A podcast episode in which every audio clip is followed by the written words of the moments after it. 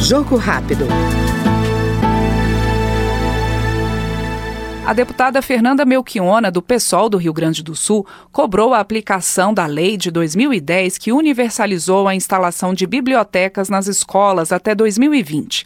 Segundo a parlamentar, que é bibliotecária, o Brasil precisa ser um país com mais leitores para que a cidadania seja consolidada. A lei foi uma conquista enorme, mas embora ela previsse a construção de bibliotecas até 2020 em todos os estabelecimentos de ensino, públicos, privados, em todas as escolas do Brasil, rurais, municipais, estaduais, nós vimos que nos últimos quatro anos o Brasil perdeu bibliotecas e não abriu bibliotecas. Nós vimos que a lei, embora importante, ela ainda precisa, obviamente, se concretizar. Esse foi o Jogo Rápido com a deputada Fernanda Melchiona, do PSOL do Rio Grande do Sul. Até mais.